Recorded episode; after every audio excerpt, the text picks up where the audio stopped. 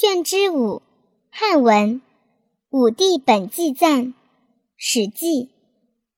太史公曰：学者多称武帝圣矣，然尚书独载尧以来，而百家言皇帝，其文不雅逊，敬身先生难言之。孔子所传载语问武帝德及帝系姓，儒者或不传。余常西至崆峒，北过涿鹿，东兼于海，南浮江淮矣。至长老皆各往往称皇帝、尧、舜之处，封教故书焉。总之不离古文者敬事。余观《春秋》《国语》，其发明武帝德，帝系姓张矣，故帝弗深考，其所表现皆不虚。